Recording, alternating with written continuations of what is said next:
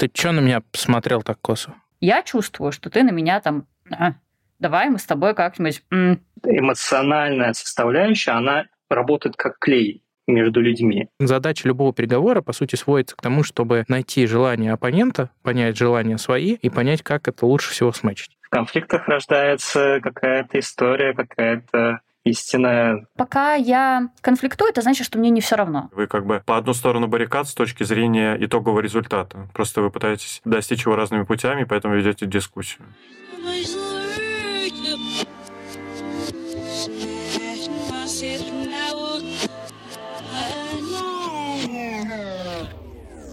Всем привет, с вами подкаст «Это считается». Как обычно, у микрофонов я, Филипп. Ира, Данила. И сегодня у нас в гостях Искандер Мирмахмадов, директор по данным в XPF и сооснователь XPF. Второй же человек из XPF у нас ранее был Вич Ремисинов. Классный выпуск, можете послушать. Обсуждать мы сегодня будем то, как вести дискуссии, если сказать мягко, или как сраться, если жестко, на работе с коллегами. Есть ли в этом смысл, как это правильно делать, и всякие вот такие советики, чтобы доминировать над собеседниками. Искандер, привет. Всем привет, спасибо за приглашение. Я закончился. да, это вообще на сегодня, да? Итак, тема нашего выпуска «Как классно конфликтовать вообще?» и что такое конфликты и какие есть модели поведения в конфликтах, как выруливать и как сливаться с конфликтов, в которых уже лучше пока что не участвовать. Вот обо всем об этом. Да, Давайте начнем с того, что как вы вообще относитесь к конфликтам. И как вы вообще понимаете, что такое конфликт? Давайте я начну про конфликты. Я, когда думал над темой подкаста, я понял, что я очень неконфликтный человек. Мне природа самих конфликтов, она противоестественна. Я не люблю, когда кто-то конфликтует со мной или там рядом со мной. Когда меня вовлекают в конфликт, мне как-то хочется максимально быстро применить стратегию избегания и уйти от этого всего. Ну, то есть для тебя конфликт — это всегда какая-то схватка. Нет, смотри, для иллюстрации. Принесли тебе холодное блюдо в ресторане. Я из тех людей, которые съест это холодное блюдо. У этого есть у меня- название «терпила». Ну, нет, это слишком. Прости. да, это как-то жестко, я пытался слово повежливее подобрать. Ну, просто как-то не хочется людей беспокоить. Конечно, знаю и даже в некотором плане завидую тем людям, которые могут такие, э, что, еда холодная? Ну, как-то, короче, не хочется никого обижать, не хочется никаких таких конфликтных ситуаций. Хотя, честно признаюсь, в последнее время бывают моменты, когда там и с таксистами можно немножко поругаться, и в целом где-то там службу поддержки пишешь, что там, офигели, на 60 рублей стоимость тарифа подняли, ай-яй-яй. Мгм. То есть из тебя это начало вылазить. Мне легче, когда это, знаешь, как бы анонимно в интернете. Да, в интернете топ вообще тема. То есть ты тот, который заходишь на YouTube и всем пишешь, типа... Я как раз «А, сразу начал говорить, что я точно не такой, я тоже вот эти гадости не пишу, но вот именно как бы обратиться в службу поддержки через чат, где ты не голосом, а просто текстом пишешь то, что это вот мне вполне кажется комфортно. Мне даже в некотором плане очень жалко тех людей, которые на первой линии поддержки. Окей, тебя мы поняли. Искандер, какая у тебя модель? Ой, у меня ровно противоположная модель. Мне, наоборот, нравятся конфликты. Так, ну-ка. В конфликтах рождается какая-то история, какая-то истинная ну, говорят, споров обычно она рождается, но в этом плане конфликты являются одним из процессов ведения этих споров, возможно, и поэтому конфликты в социальных отношениях, так и деловых, это штука, которая помогает решить многие вопросы и проблемы. Ну, если привести какой-то пример, с точки зрения того, как воспринимать конфликт, я стараюсь всегда выключить какое-то свое эго, и поэтому мне как-то вот проще с этим работать и проще как-то переживать, мне кажется. Понимаю, о чем ты говоришь. Вот, я как раз из тех людей, Я вот не понял про эго. тех людей, которым принесут холодный суп, я скажу, что за холодный суп. Если это не кукси. Ну, это было гаспачо, ты что? Ну, Или гаспачо, да. А кидаться им будешь? Ну, до такого я навряд ли дотяну, но, но же я захочу, чтобы меня тоже не кинули. Ну, в рамках приличия, в общем, конфликт. Да, какие-то границы нужно держать, конечно. Искандер, ты сказал, выключаешь свое эго. А что значит эго при конфликте? Ну, основной интерес человека в конфликте — это он сам, обычно, если берем какую-то нулевую точку. То есть, когда возникает конфликт, это проявление, на мой взгляд, какого-то эгоизма, своих желаний, достижения каких-то своих собственных целей, амбиций и так далее. И если ты смотришь на конфликт не с позиции персоналей, а с позиции, что вот есть некая ситуация, есть какие-то штуки, которые произошли в прошлом, и теперь надо их рассмотреть, это воспринимается тобой собой куда проще, чем смотреть на это через призму персоналей, вот через призму эго. Все, понял, понял, спасибо. Ну, я вот нахожусь в просаке между Искандером и Данилой, но, может быть, потом выяснится, что я к кому-то более расположителен. У меня все зависит от контекста и от смысла вообще конфликта. Ну, то есть, допустим, есть там какие-то бессмысленные споры, где нет доказательств ни с одной, ни с другой стороны, есть просто чувство, угу. и вы спорите о чем-то, что нельзя доказать. Ну, как бы это, мне кажется, бессмысленно. Вот так я стараюсь больше не делать, но раньше спорил всегда, везде и так далее. А в рабочем плане, ну, как правило, споры делаются для того, чтобы сделать твой продукт лучше, если ты, допустим, там продуктовый аналитик uh-huh. и споришь с продуктом. Вы же как бы спорите не потому, что вам не нравится собеседник, и вы просто хотите до него докопаться и сказать, что э, его мысли мусор. Вы просто считаете, что вот ваша точка зрения, она более продуктивна для вашего продукта, более полезна, чем мнение вот собеседника. И вы как бы по одну сторону баррикад с точки зрения итогового результата. Просто вы пытаетесь достичь его разными путями, поэтому ведете дискуссию. Вот такие дискуссии, мне кажется, нормальные, но все равно надо быть политкорректным, ну, на личности не переходить там и так далее. Ну, это тоже к вопросу эго. Что ты преследуешь? Какая у тебя цель? Если у тебя цель чисто быть, там, не знаю, правым, чтобы все вокруг признали, ты там можешь уже из испуга поражения в этом конфликте и перейти на что угодно. Но это значит, что человек вообще личности. как бы неправильно себя ведет. Все-таки ты на работе немного другой, в отличие от жизни. Как бы мы на это не посмотрели. В жизни там я 40 слов матных в минуту говорю. На работе я говорю их ну, 39, например. То есть как бы в любом случае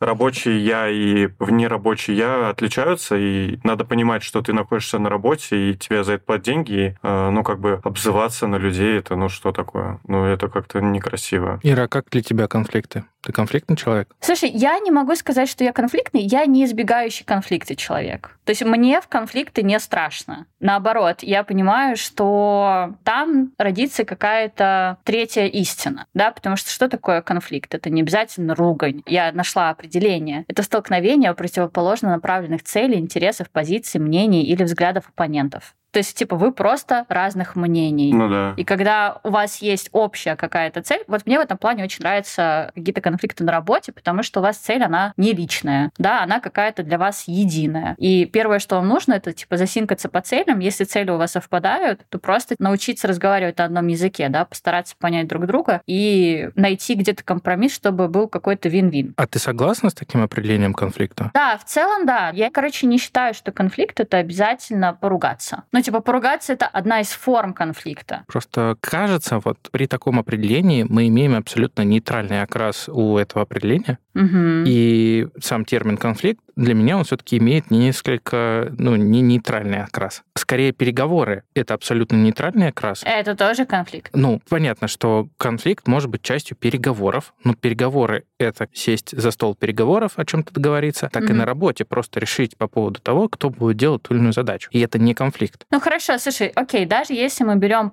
посраться, такие истории, я их не буду инициировать, скорее всего, если я не увижу, что человек там, он не чувствует границ, да, он переходит, потому что мы все в той или иной степени можем в какой-то момент перейти на очень такой, знаешь, животный уровень. Типа понимать, что есть люди там, которые выдерживают агрессию, есть люди, которые не выдерживают агрессию, если что-то нужно добиться, ты можешь перейти вот на этот уровень и через агрессию, да, на тех, кто как раз-таки с избегающим типом конфликтов, mm-hmm. да, кто лучше сбежит, добиться того, чего тебе надо. Вот если я такое вижу, я вступлю в конфликт конфликт именно в плане поругаться. Потому что у меня будет там чувство несправедливости во мне будет гореть, и я такая, так, давайте-ка мы тут не будем переходить на такую херню, и я могу прям нормально ответить. Но сама инициировать я не буду, хотя там про меня могут такое думать, потому что я эмоциональная. Но эмоции это одно, а желание победить в этом конфликте всеми силами или просто найти какой-то приемлемый вариант для всех, это вот в этом есть отличие для меня. Честно говоря, думал, что Ирка Рыцарь у нас как раз будет инициировать конфликты,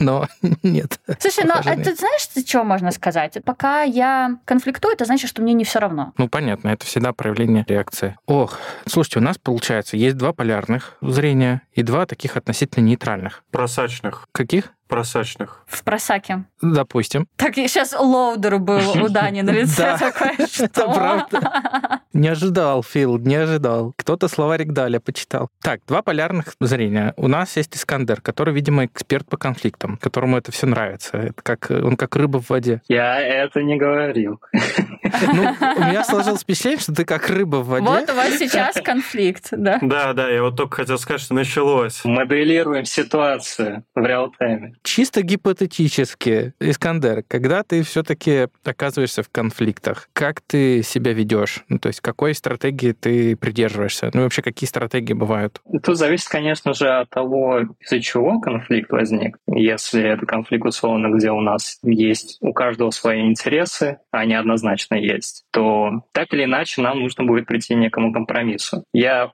уже как бы беру для себя стандартную модель поведения в 99% случаев, что все-таки к какому-то компромиссу нужно прийти и не пытаться там на 99% выдавить свою позицию, чтобы ее приняли. Потому что, с одной стороны, ты можешь в моменте выиграть в этом конфликте и полностью достичь своей цели, которая у тебя изначально стояла. Ну, допустим, чтобы это не было эфемерно, ты хочешь получить от какого-то отдела данные. Этот отдел ни в какую с тобой не хочет идти на компромисс, потому что эти данные очень сетивные, и вообще тебе туда нельзя, дружище. Ты никто, и звать тебя никак. Но я понимаю, что мне для достижения моей цели, для того, чтобы там какой-нибудь заказчик, получив отчет из тех данных, которые я получу от другой, третьей стороны, я закрою свою как бы цель, и если здесь мы не получаем как бы в конечном виде то, что изначально хотел я, то здесь понятное дело, что, скорее всего, нужно какой-то компромисс находить, потому что так или иначе есть как будто столкновение интересов. И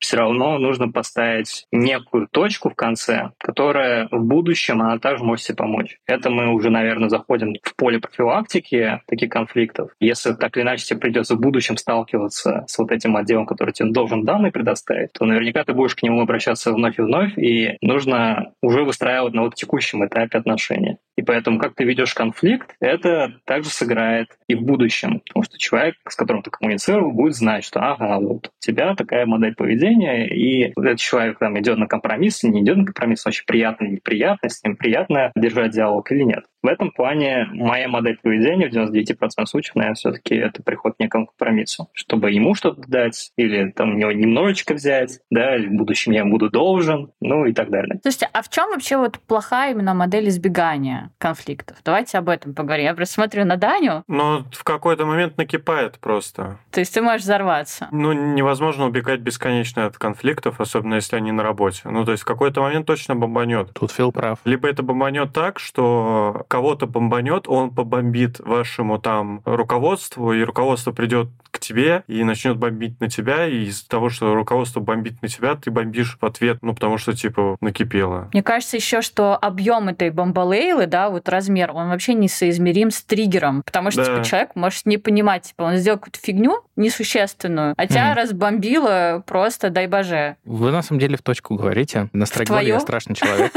Нет, вы просто не представляете, какой я страшный человек на страйкболе. Вот туда у меня уходит все вот это вот избегание. Там по малейшему поводу, там мат-перемат, это в лучшем случае. Ну, ладно, не так все Ты ужасно. представляешь своих коллег, когда ты играешь в страйкбол? Нет, но вот именно на страйкболе у меня очень часто забрало опускается. Да, это как бы следствие. Действительно, у тебя, когда избегать не получается, в общем-то, где-то надавили, у тебя это давление собирается, куда-то его нужно выплескивать. Ну, всех Мгм. разные способы вот этого выплескивания. Но для меня, повторюсь, сам по себе формат конфликта, ну, такое, я не люблю. Мне кажется, еще отстой избегания в том, что у тебя в какой-то момент рождается безразличие. Ты, если избегаешь конфликт, то ты что делаешь? Ты не высказываешь свое мнение, и в какой-то момент ты такой, ну и пофигу, делайте как хотите. Есть такая штука? Да, А я вот не совсем тут согласен. Вот это ну и пофигу, это немного другое. Это как будто бы не про то, что типа избегание. А избегание порождает у тебя со временем атрофию вот этого чувства, что на самом деле наступает конфликт. Как ни странно, я довольно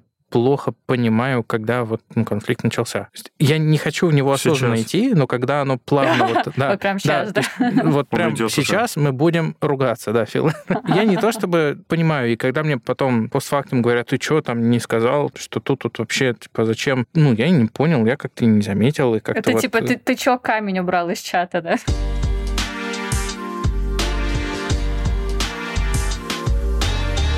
Я вот знаю из теории переговоров, что есть э, пять стратегий поведения в переговорах, но и как бы в конфликтах. Так. У тебя есть стратегия первая, агрессивная. Там ты идешь в конкуренцию. Все предельно просто. Ты продавливаешь свою позицию, тебе там что-то не нравится. И вот для меня всегда кажется это некой такой крайностью. То есть у нее есть плюсы, но как будто бы они вот плюсы на какой-то краткосрочной дистанции. Помимо доминации у тебя есть самая простая, ну, то, что вот мы сейчас уже там много рассказали, в чем минусы вот этого избегания, избегания конфликта. И третий — это уступки. Мы пойдем на какие-то уступки. Типа, ладно, сегодня мы от этого не выиграем. Да, то есть, опять же, уступки очень похожи на избегание, то, чем я тоже часто прибегаю. То есть, типа, окей, ладно, вам, потом сочтемся. Уступки, а потом идет компромисс. Компромисс, он немножко отличается, потому что при компромиссе, получается, ни ты, ни я не выиграли. Это вариант, который не стопроцентный для нас обоих. М. Вот в чем разница. Уступки — это я тебе уступлю, ты выиграл на 100%, я выиграл там процентов на 50. Сколько раз ты готов уступать, прежде чем посраться? А я счет веду. Что? У тебя есть книжка, блокнот, Нет, не книжка. и ты Нет. туда пишешь такой, я пошел здесь на уступок, в следующий раз тебе хана. Это, короче, хранится в дырявых чертогах разума, и иногда это всплывает. Я надеюсь, что с возрастом там больше дырок появляется в этих Конечно. чертогах. Очевидно. Очевидно. Ну и пятое, самое классное, то, к чему и вел Искандер, то есть это вин-вин стратегия, то есть это поиск оптимального решения, когда как бы обе стороны получают по соточке. Это прям респект и уважение, конечно, Искандер. Я, кстати, тоже нашла картинку, когда готовилась. На ней по оси Y напористость, по оси X кооперация. Внимание к интересам другого человека. И вот, типа, самое классное, когда вы на максималке, короче, и интересы свои достигли, и с другим человеком к его позиции тоже были внимательны. Вот здесь тоже, наверное, вот сейчас будете надо мной смеяться. У каждого человека есть такая штука, которая называется кредит доверия. И это такая, по сути, на самом деле измеримая метрика. Если ты понимаешь, что у тебя достаточно большой кредит доверия, и ты можешь где-то что-то попросить, или ты где-то можешь там зафакапиться и так далее, всегда вот этот вот кредит доверия, он как бы кончается. И чем этот кредит доверия больше, тем заранее как бы уже можно спрогнозировать, что у тебя в конфликте если вдруг этот конфликт случится с этим человеком,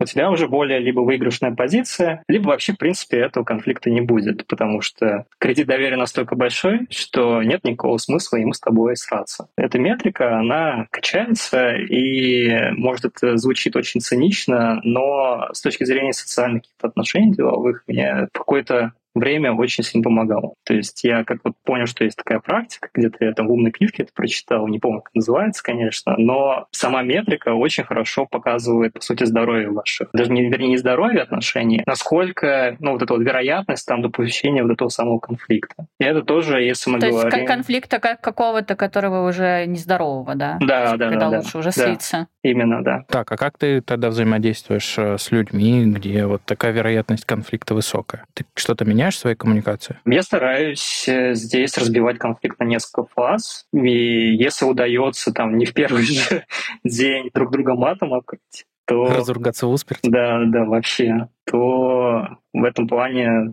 становится проще, конечно. Ты делаешь там несколько фаз. Сначала просто выходишь на какую-то точку фактов, рассматриваете ситуацию вместе, максимально безэмоционально, и потом уже идете, двигаетесь по какому-то флоу разрешения этой самой ситуации, вот этого кубка ниток. Можно еще, кстати, модератора привлекать, кого-то третьего, когда ты понимаешь, что вы вдвоем у вас не получается вообще разговаривать. Да, да, трабл-шутер, если есть какой-то профессиональный, если его можно подключить, это, конечно, всегда тоже поможет. Кстати, а ни у кого не было такого, что вот какой-то человек намеренно хочет вывести на конфликт? Ну, то есть вы как бы просто что-то сказали, ну или просто вот что-то обсуждаете, и он вот прям намеренно как-то пытается это все в конфликтное русло Ара, ты перевести. что на меня посмотрел так косо?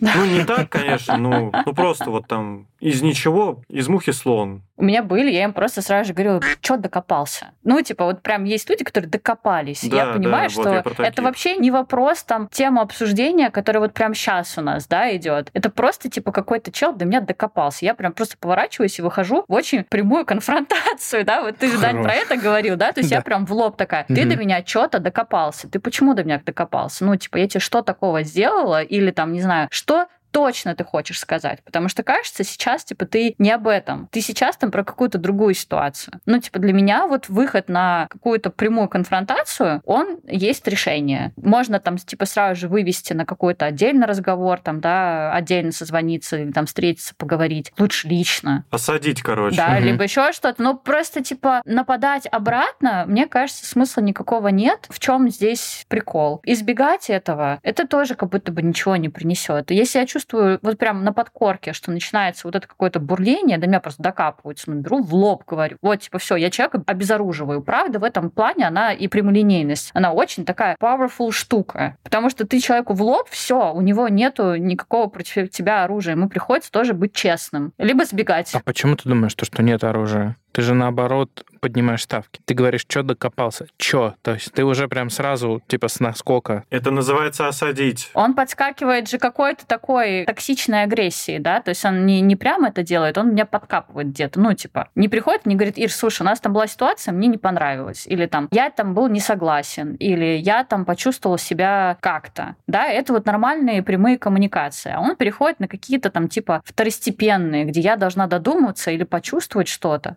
мне кажется, это какая-то эмоциональная незрелость, там, непроработанность, неумение общения, да, коммуникация у человека плохие. Ну, тут, типа, что поделаешь? У нас разные навыки. Ну, первая моя реакция очень реактивная. Посмотреть человеку в глаза и в лоб ему все сказать. Я чувствую, что ты на меня там, а, давай мы с тобой как-нибудь... М-". Че докопался? Это, скорее всего, про агрессию, а вот то, что я чувствую, что ты до меня, это вот очень похоже на какой-то конструктив и на... Ну, если человек у меня вызывает агрессию активно и нарочно, ну, пускай он свою порцию эмоций тогда получит, потому что меня страйкбола нету. Лучше я на него это все выверну прям сразу и буду здоровым человеком, со здоровой психикой. Кира, а ты больше про ситуативные какие-то конфликты говоришь или то, что типа вот назревает очень долго, вот все время как-то тебя какой-то человек подкалывал или как-то хочешь подковырнуть, вот это неприятно. А у тебя в какой-то момент просто бам, и все, и взорвалось. Не-не, у меня, когда я понимаю, ну, то есть я ловлю, что это типа не в первый раз, даже если в первый раз, я могу сразу сказать, типа, ну, алло, у нас с тобой все ок или не все ок. Mm-hmm. Да, там зависит от контекста. Я могу в личку написать, там, да, если мы на каком-то рабочем звонке или еще что-то. А если я понимаю, что человек публично при всех меня начинает там вот так вот, я ему также публично в этом же поле, он же на меня нападает, по сути, да, и все это видят. Я ему в этом же поле обратно дам нападение.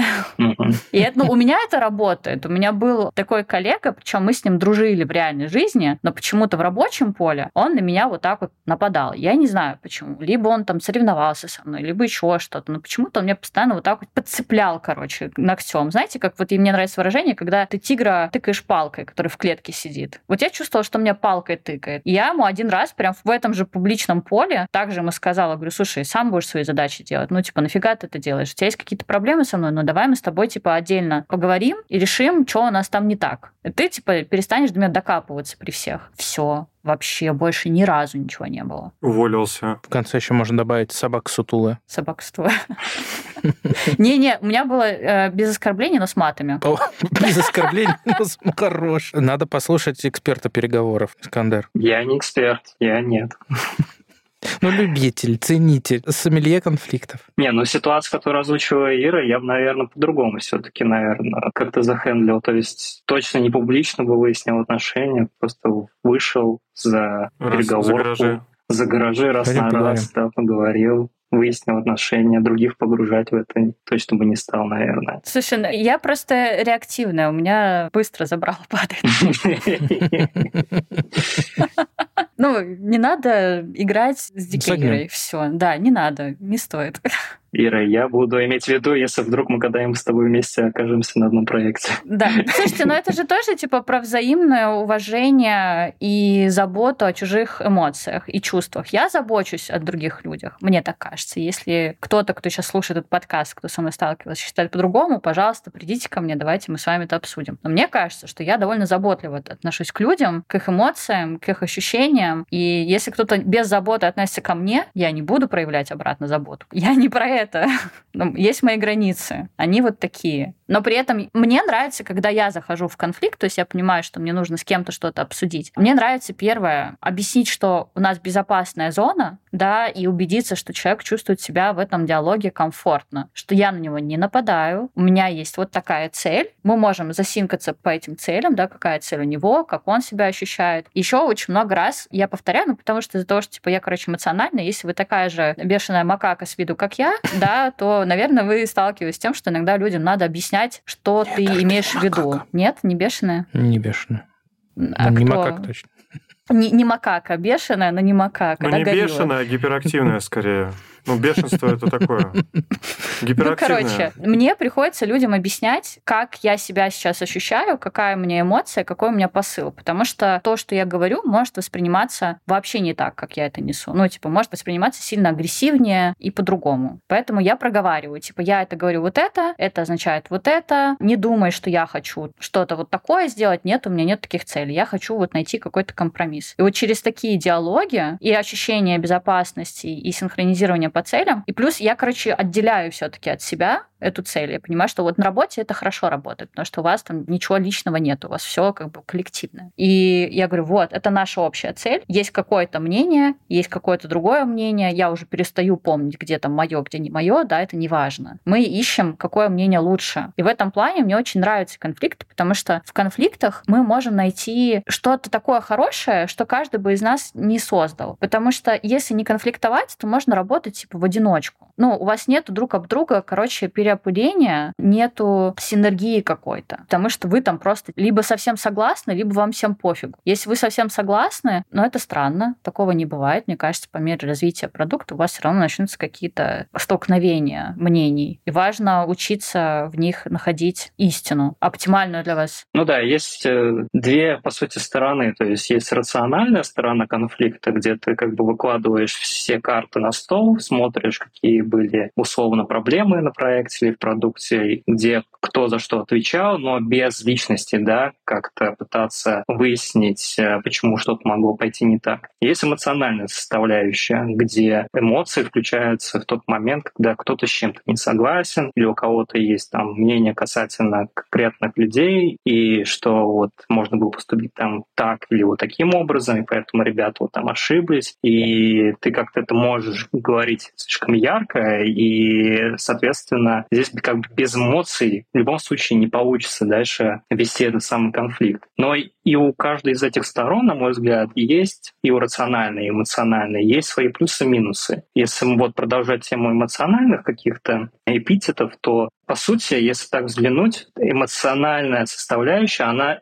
работает как клей между людьми. То есть чем больше проявляется эмоций, тем сильнее возникает связь между людьми в плане именно вот открытости, какой-то прозрачности. Ну вот ты прошел, по сути, вот эту точку неизведанного, теперь ты знаешь реакцию человека, и как-то ты можешь чуть более открытым себя вести, поэтому в этом плане эмоции тоже должны быть в конфликте. Короче, если говорить вот для меня вот окрас, вот есть три слова. Переговоры, конфликт, спор. Вот всплыли за время подкаста. Да. Переговоры. Сугубо позитивно, полезная, нужная вещь. А конфликт так, немножко типа отрицательно, спор точно, далеко-далеко вообще нет. Если говорить вот про спор, ну, наверное, есть люди, которым это нравится, кто этим подпитывается, кому нужна вот чужая вот эта эмоция, чтобы ей там подзарядиться, вампиры. там получить, да, вампиры вот такие есть эмоциональные, и не только эмоциональные. А вот когда мы конфликтуем по делу, есть одна точка зрения, есть точка зрения другая. Но есть позиции, а есть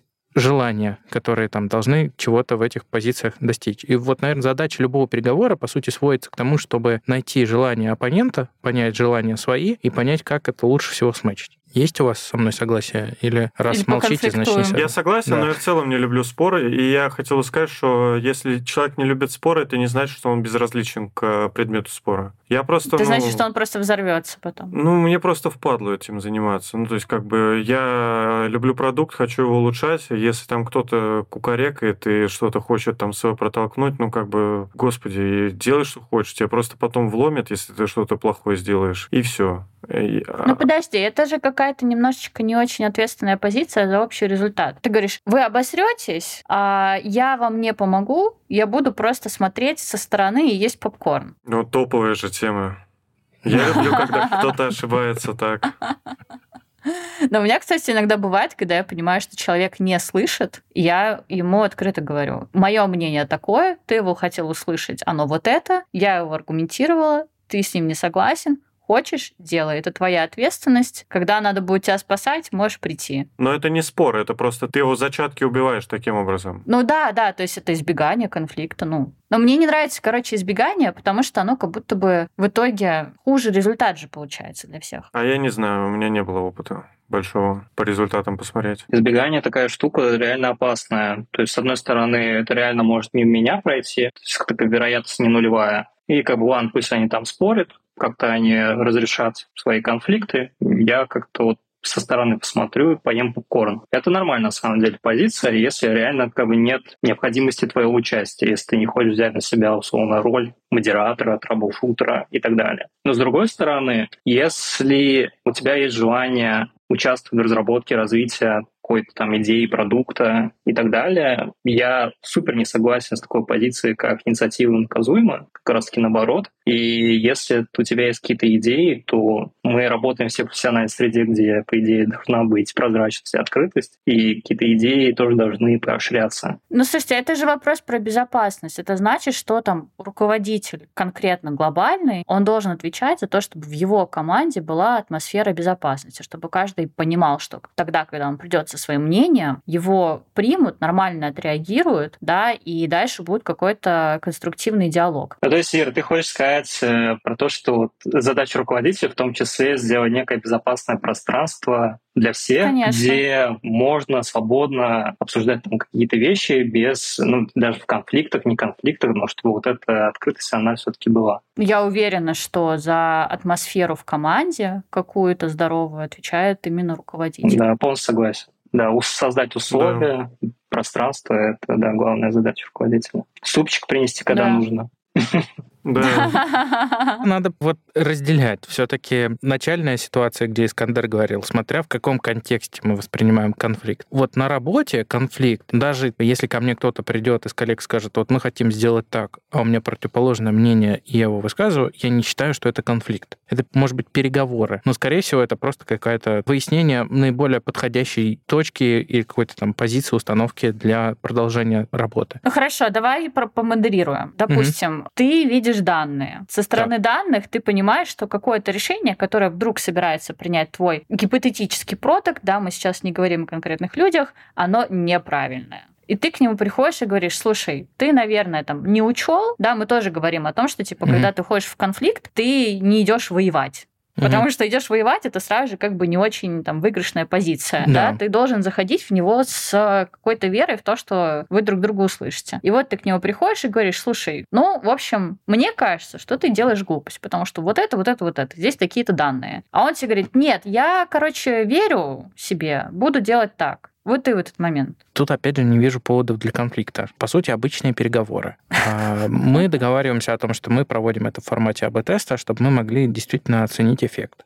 Оценили. Эффект плохой. Он говорит, нет, это все-таки мы там что-нибудь задизайнили плохо. Давай, раскатываем. Или вообще два дня посмотрел, такой, да, все нормально. Давай, делаем. Нет, ну два дня это просто эффект подглядывания, чего допускать нельзя. И мы продолжаем смотреть столько, а, сколько Или, нужно. допустим, ты вообще не знал, а он уже раскатил на прод. На всех, на сто процентов. Такое было. Весьма интересные специфичные переговоры после этого идут. Скорее, как бы упоминание о том, что так делать совершенно точно не стоит. Мы можем сделать некое ухудшающее тестирование того, что он сделал, то есть откатываем его фичу на там, часть аудитории и увидеть эффект. Вот ты модерируешь такую ситуацию, на мой взгляд, очень абстрактную, очень, ну, такую corner кейс. Это прям ситуация, которая у меня не случалась, ну, может быть, один раз была. В большинстве случаев, если мы видим на данных, что предпосылок для хорошего позитивного исхода нет или их мало, мы либо вообще, в принципе, не катим эту фичу и ничего вообще не происходит по продукту, либо мы тестируем. Мы соглашаемся, что есть какие-то аргументы и логичные доводы вот у продукта это дело запустить. Он это катит, потому что у него есть аргументы. Не просто потому, что мне так кажется, а у него есть аргументы. То есть там, вот я там почитал статью у этих-то, или вот у меня бенчмарки с рынка, или там на прошлом месте работы я делал так. А что вы улыбаетесь, смеетесь? Да не, я просто хотел сказать, что я понял, почему Данила никогда нету конфликтов, потому потому что он просто начинает свою точку зрения рассказывать, и человек там через час э, после речи Данилы, и Данил такой, ну, ты понял мою, мою позицию? Он такой, а? Ну да, да, ладно, будь по-твоему. В хорошем смысле. Такая техника манипуляции. Да.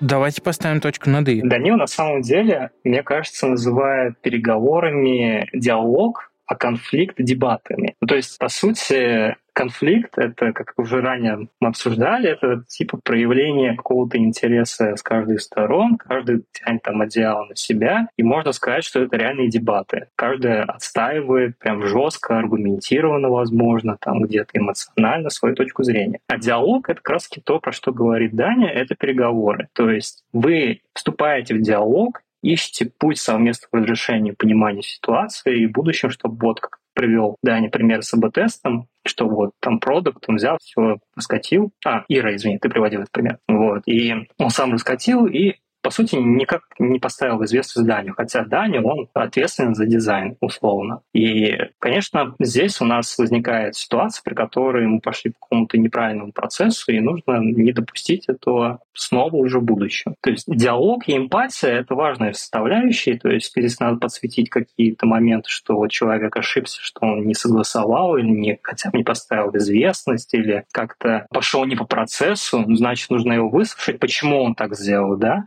понять его интерес. Но и с другой стороны, интерес Дани заключается в том, чтобы все шло вот прям по полочкам, по процессу, чтобы было правильно, не было подглядывания и так далее. То есть вот здесь всегда нужно, на мой взгляд, находить этот самый компромисс да, что вот я понимаю тебя, но ты меня пойми, и сейчас окей, но в будущем давай все-таки по-нормальному. Или найдем какие-то условно точки роста в этом процессе, чтобы мы могли в том числе и для тебя адаптировать условно там дизайн, учитывая какие-то твои обстоятельства. Вот прям все в точку. Действительно, вот все наши там диалоги с коллегами идут вот так. И говорит, что не эксперт еще.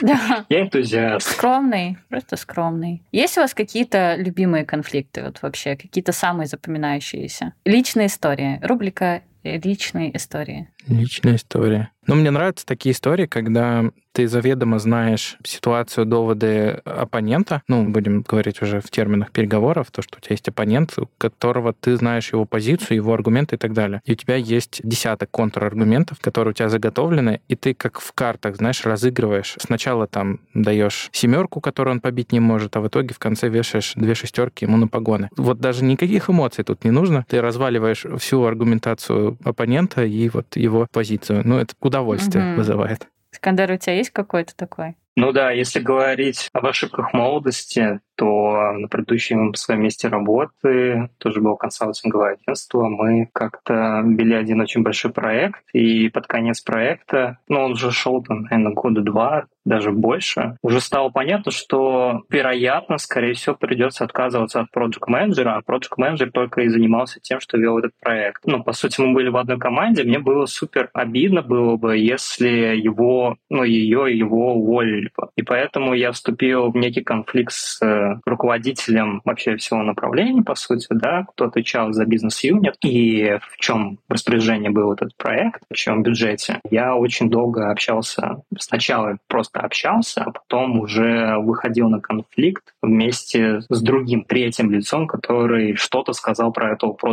менеджера который хотели уволить. И я прям там мат-перемат, мы друг на друга орали, очень сильно прям чувствовалась эта эмоциональная разрядка, и потом, а, спустя два месяца, я уже ушел из компании, и, к сожалению, этого менеджера тоже уволили. То есть, если... Ох, да, если как-то подытожить что я сказал, то я за собой заметил, что когда идет речь о ком-то, я больше включаю эмоцию, чем рационализм, чем когда что-то касается непосредственно моих личных целей, там, это, моих проектов. Вот. А может, это проекция? Знаешь, есть такой, типа, перенос. Ты переносишь на человека и защищаешь его так, как ты бы хотел, чтобы защитили тебя, или чтобы Психолог так, как ты хотел, чтобы ты сам защитил да, себя. Да, да, я понял. Возможно, да. Может, чего-то мне не хватало в начале моей карьеры.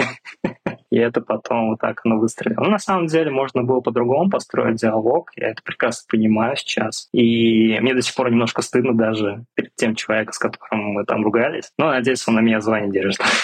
Блин, я, короче, всегда собой очень горжусь, когда я проявляю какую-то смелость и такая, ну, я типа за всех заступилась, еще я в этот момент и нужные слова подобрала, нигде не запнулась, ну, то есть, типа, не скомпрометировала себя, и вообще у меня речь там была как надо. После таких моментов я, конечно, очень собой горжусь, типа, на эмоциях такая, типа, прям бам-бам-бам-бам, нокаут. Но если бы меня спросили, какой был мой любимый конфликт там неделю назад, я бы что-нибудь такое вспомнила. Но на прошлой неделе у нас случился хороший конфликт. У нас был конфликт по поводу нашего предыдущего выпуска с нашим Деврелом Алиной. Скоро нам надо уже выпускать, выкладывать выпуск. Она не согласна с тем, что у нас там есть вот такие, такие, такие какие-то реплики. Она хочет вырезать. Мы, естественно, не согласны, потому что мы уже там все себе нарисовали в голове и готовы выкладывать. Не знаю, как вы, ребят, но я была эмоционально заряженная в этот момент. Я такая, все, воин, Сейлор Мун, там, не знаю, любые доспехи, все на мне. Я такая, нам надо поговорить. То есть я, типа, не ушла ни в замалчивание, ни во что, такая, давай поговорим. А когда мы начали разговор все вместе, я сразу же синхронизировалась по целям. Я такая, у нас есть цель друг друга услышать? Или у нас цель, чтобы, типа, просто мы должны с этим согласиться? Мы синкнулись, что нет, мы правда. Мы на одной стороне, у нас цель создания хорошего подкаста, у нас цель сейчас друг друга услышать, мы пришли к компромиссу. Что-то мы, правда, обрезали,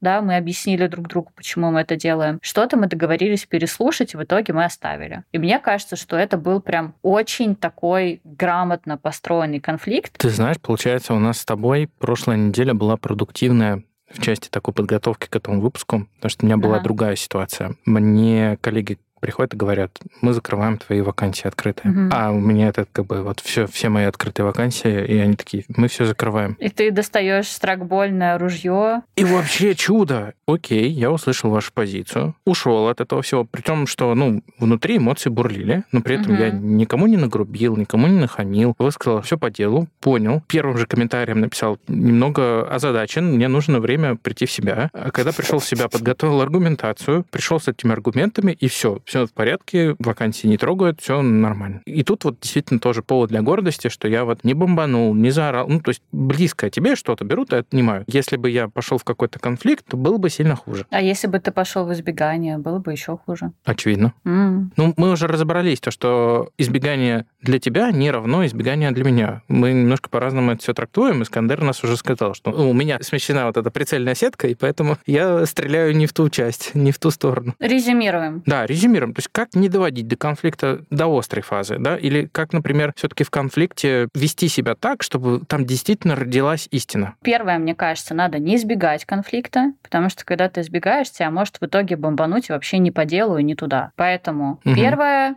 не избегаем. Второе, если чувствуем, что нам небезопасно, надо прийти и поговорить на эту тему. И убедиться, правда ли небезопасно. Может Но быть, все-таки это угу. какое-то там когнитивное искажение. Нужно засинкаться по целям, да, да, объяснить, какая цель у тебя, услышать цель оппонента. Искандер, хочешь что-то добавить к резюме? Да, я, наверное, добавлю. Я совсем согласен тоже. Многое отзывается. Как уже мы ранее говорили, стоит воспринимать конфликт все-таки как диалог, а не дебат, на мой взгляд. Что нужно прийти к какому-то единому пониманию. Тут, конечно, потребуется найти все свои зачатки эмпатии, которые у тебя остаются после очень mm-hmm. долгого, продолжительного, сложного дня. И последнее, наверное, если мы говорим уже непосредственно не про сам конфликт, а как избегать в будущем, то профилактически подходить к отношениям с другими и пытаться выстраивать какие-то доверительные отношения, заручиться вот этим самым кредитом доверия, вот эта метрику качать. Mm-hmm. И, соответственно, это тоже в будущем может как-то помочь избегать конфликта. Я, кстати, передумал, я ни с кем из вас не согласен, пошли выйдем.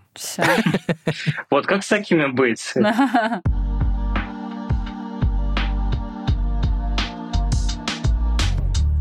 клево обсудили. Искандер, у нас есть важный вопрос. Важный, последний. Уважаемый знаток, эксперт, директор по данным Искандер, внимание, вопрос. Что, по твоему мнению, на самом деле считается? Время пошло. Что считается? Сейчас будет помощь друга, да? Ну, вы меня Звонок в да, заставили. Подсказка сказала. Сколько времени у меня есть? Бесконечно. One eternity later бесконечно. Ну, тогда придется вам этот подкаст очень долго держать со мной вместе. Видимо, у нас сейчас будет время считаться. Пусть будет время считаться. Да. Время — деньги. Время — все. Время — главный ресурс. Поэтому следите за временем. Тоже хорошая метрика. И правильно его расходуйте. Yeah.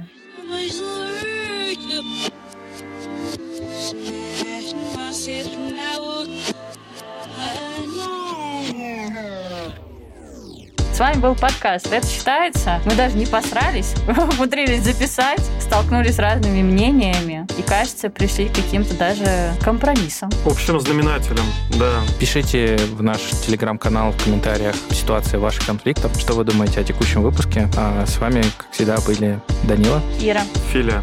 Искандер. Огромное тебе спасибо. Было очень круто. Вам спасибо за приглашение, ребят. Мне очень понравилось, было интересно.